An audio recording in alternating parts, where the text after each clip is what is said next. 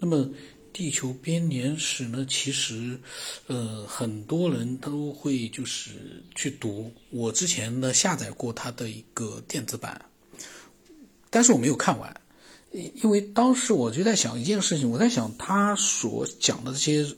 里面啊，所讲的东西确实有点让人觉得，呃，没有太多，他是有他的很多的依据嘛，但是呢，呃，太匪夷所思了呢，就让人觉得这变得就是另一个科幻故事，不是那么太真实的感觉，而且也有一些，呃，很喜欢地球编年史的科学的一些爱好者，他们还给我。分享了一些他们的读书的心得，以前也录过。里面还有一个女性的一个呃爱好者，她研究地球编年史研究了很长时间，但是呢，他们分享的都没有就是很系统的去分享。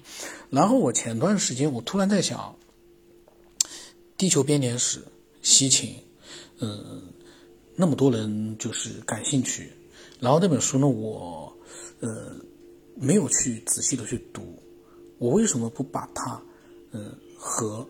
我们一些没有好好去读这本书的人，我们一块去看这本书呢？所以我当时在想，我应该也可以，呃，对这本书做一个自己的解读。这本书呢非常长，呃，电子版以前我是一扫而过，没有仔细的去看，因为当时我内心里面对。他所讲到的一些东西，我还是有点不是特别的认同，所以没去看。但是呢，现在啊，我就觉得我们的思路，就包括像我们这种，嗯，没有太多的一个科学方面的知识，然后呢，也没有太多的一个比较神秘的经历。那么，我们如果呃需要获得一些呃，就是怎么说呢，动力去继续呃做一个思索的话呢？看看这样的一些用心去写的书籍，其实也挺好的。所以我今天可能会陆陆续续的把《地球编年史》呢，呃，做一个一边读一边去解读的这样的呃一件事。那这本书呢，其实它有好多本，呃，它的最开始，我们从最开始开始呢，就是把它翻译成中文的这样的这。一个序序言，一个总的序言，里面有些内容，我看看有没有就是对我们来说呢，就是有用的内容啊。没有用的我就不读了。然后呢，这个他说呢，这本书已经被翻译成了三十多种语言，然后在第一本发行了三十周年之后才引入到中国。嗯，而且呢，这个翻译者。他相信会掀掀起一股有关人类文明起源的探索热潮，这个呢确实倒是掀起了。我虽然没有看这本书，但是我是自己突然之间对文明起源有了兴趣。那么看了这本书的人应该，但是我就在想啊，如果说是看了这本书之前没有太多的思考，看了这本书之后呢，你突然之间啊有兴趣了，那个时候我就在想，会不会有一种先入为主的，就会把。呃，西秦在这本书里面所描述的内容，就，嗯，扎根在脑海里面，就没有办法，就是更开放式的去思索。像我这种，可能一开始没有看这些书，我是自发的去从种子，呃，开始去思索这样的一个文明起源，会不会稍微的更好一点？然后呢，他说，对一个读者，至少翻译者，他说对他自己来说呢，这可能是有史有史以来哦。最伟大、最具说服力，而且也最陌生的关于太阳系与人类历史的一个知识体系。他说他呢，这个是肯定是非常推崇这本书，推崇西秦的人去翻译这本书。他说啊，说这本书是呃如此的恢宏、奇诡、壮丽，使翻译者首一第一次意识到呢。人类在终于有机会和能力追寻人类起源的真相时，才发现事实竟然比我们想象或者幻想更加不可思议。而此此此前呢，人类也许并不知道，其实我们一直就置身于创造的奇迹之中，或者呢，我们本身就是一个被创造的奇迹。嗯，这个呢，就是表示出这个翻译者对人类文明起源也是有自己的一个思索了，因为读了这本书。说明这本书它的影响力是非常巨大的。它因为是有体系的去描述它的一个研究的这样的一个嗯内容。那么他说啊，这个都是翻译者的序言啊，真正的内容还没开始。呃，他说呢，大多数对人类进化及其文明有兴趣的人都将对这个系列的图书保持一种开放的态度。同样，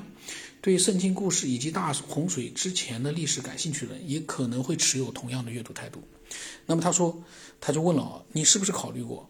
为什么我们这个物种是地球上唯一的高智能物种？你是否想过，为什么从古代的哲人到现代的科学家都无法回答我们从哪里来？或者你这个这个出现了一个非常重要的一个就是话题，就是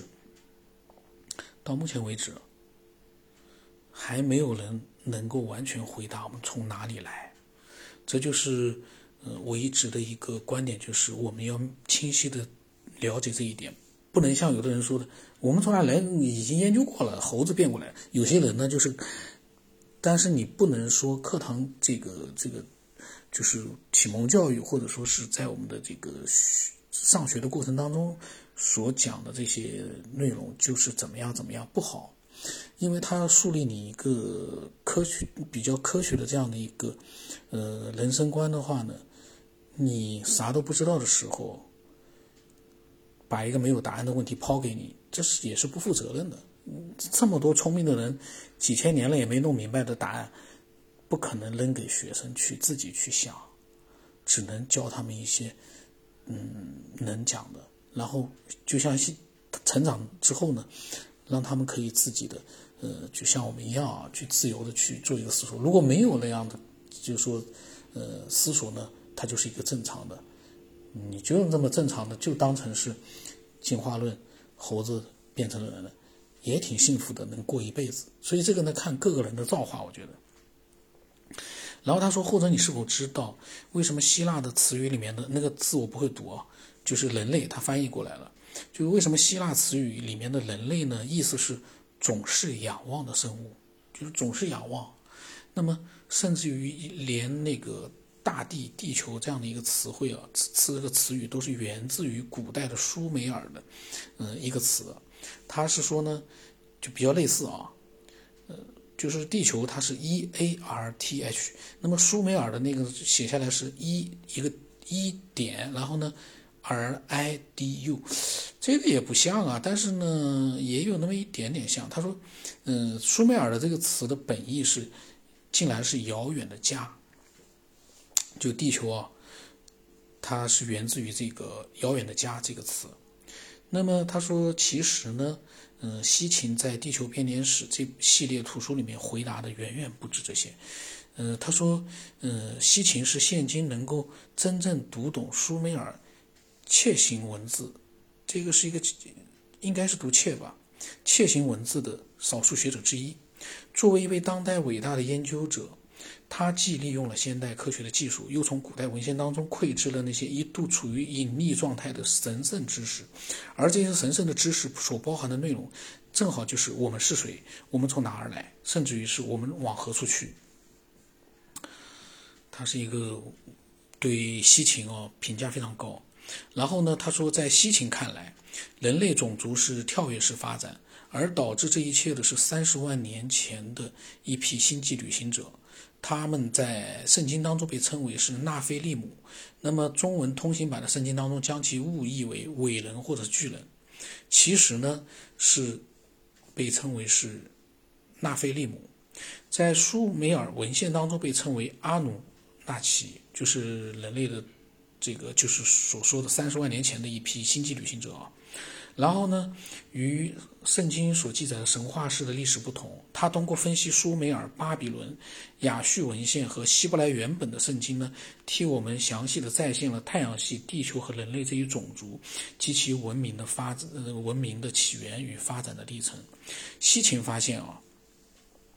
借助现代科学手段得来的天文资料，竟然与古代神话或者古代文明的天文观有的惊人的类相似。令人震惊的是，数千年前的苏美尔文明的天文观，甚至是近代文明所远远不及的。哪怕是现代，虽然天文学家已经发现了第十二个天体尼比鲁的迹象，但却无法证明它的实际存在。这个我不太明白了，发现了迹象却无法证明它的实际存在。然后他说呢，而位于人类文明之源的古代苏美尔，却早就有了尼比鲁的详细资料。地球编年史充当了现代科学和古代文献之间的桥梁，在现代科学技术和古代神话及天文学的帮助下，西秦呢向我们全面诠释了太阳系、地球和人类的历史。那么基本上就是说一直在讲西秦呢，在这些书里面主要讲的就是太阳系、地球和人类历史。他的另外一个成果啊，说西秦啊，是发现真正的人类只有三十万年的历史。而非之前认为的有上百万年的历史，而这是基于他对最古老文献的研读、对最古老遗址的考察以及对天文知识的超凡掌握。借助强有力的证据，他向全世界证明，人类的出现是源于星际淘金者阿努纳奇的需求，人类是诸神的造物。这一点在《地球编年史》中有完美的科学解释。他说：“不过呢，这套旷世之作的重点并不仅仅止于此，就这么多。在地球编年史当中呢，还能看到古代各文明神话当中对神圣周期的理解竟然出奇的一致。与这个周期相关的，正好就是太阳系的第十二名成员，被称之为迷之行星的尼比鲁，即阿努纳奇纳奇的家园。所谓的末日。”比如说，一万多年前的大洪水是尼比鲁与地球持续的，呃，持续地周期，呃，他说，一万多年前的大洪水是尼比鲁这颗星球啊，与地球持续的周期性接近的结果，而人类文明就是在这一次次的末日中走向未来。然后呢，在翻译者看来啊，《地球编年史》是一部。记录地球和地球文明的史书，它传递给我们的不仅仅是思想和观点那么简单，它是一本集合了最新发现和最古老证据的严肃的历史书。而对未来呢，西秦同样有着科学的预测。按照古代神话当中神圣周期的推算以及最新的天文学研究成果，有迹象表明一次巨大的事件就快发生了。凡是接触各。古代神话的读者都应该不会遗忘，诸神向我们许诺，我们还会回来。那么，如果他们真的以某种身份存在的话，人类与造物者的再一次相会将会在未来的哪一年哪一天呢？然后，这个翻译者呢想起了17世纪啊，英国语言学家呃约翰威尔金斯创造了一个词，嗯，就是永恒的意思啊，那个词也不太好念。而阿根廷诗人呢，嗯，博尔赫斯呢。以此为名呢，写下了一首杰出的十四行十十四行诗，呃，仿佛是在与西秦所关注的领域相呼应。这个诗呢，十四行，嗯，这个诗呢，我看看啊，可以读一读，是内容是这样啊，他的诗啊，他十四行十四行的话，是不是就说就一二三四五六七八十四行哦？然后他是这样的内容啊，不存在的。唯有一样，那就是遗忘。上帝保留了金属，也保留了矿渣，并在他预言的记忆里面寄托了将有的和已有的月亮。万物曾万物曾存在于此刻。你的脸，在一日的晨昏之间，在镜中留下了数以千计的反影。它们仍将留在镜中。万物都是包这包罗万象的万象的水晶的一部分，属于的记忆宇宙。它艰难的过道没有尽头。当你走过，门纷纷的关上，只有在日落的另一边，你才能看见那些圆形和光辉。然后，然后呢？从他讲啊，从《地球编年史》第一部第十二个天体到第七部完结日审判与回归的预言的出版，呃，西秦耗时达三十年。而他他在在这个三十年当中做出的成果，对于全人类来讲，价值是无法估量的。然后呢，这个翻译者就期待着。呃，有关地球和人类起源和文明的新的探索热潮呢，随着这本书的呃出版再次出现。这个呢是翻译叫宋毅啊，在二零一九年写的这样的一个序言啊，两年前写的总序言啊，就中文翻译本的总序言。那么其实这个序言里面，嗯，写了非常多的内容，提到了阿努纳。大气的家园就是尼比鲁行星。尼比鲁行星呢，他也说呢，现在没有证，没有办法证明实际存在。但是呢，也发现了第十二个天体天体尼比鲁的迹象。他这么一讲，我就在想，是不是因为他刻意的隐藏了自己呢？我书还没看啊，以前看的全忘干净了。那么我会在下来的这个抽时间呢，会把这本书呢。我尽可能的做一个自己的阅读和解读。有兴趣的可以听啊。就说我可能因为就像前面大家听到，有的时候有些因为我是第一次看嘛，我就是一边录一边来读，那么可能会有些地方呢就是不是很顺当，有的词可能没有读出来，或者有的字呢一下子呃没有读的特别好，但是呢呃这个阅读启发的是我们每个人的一个思索的一个方向。我们有自己的思索，同时呢，我们可以借鉴，呃，西秦啊，或者其他的各种各样的一些，呃，认真的去思索的这样的一些作者的书，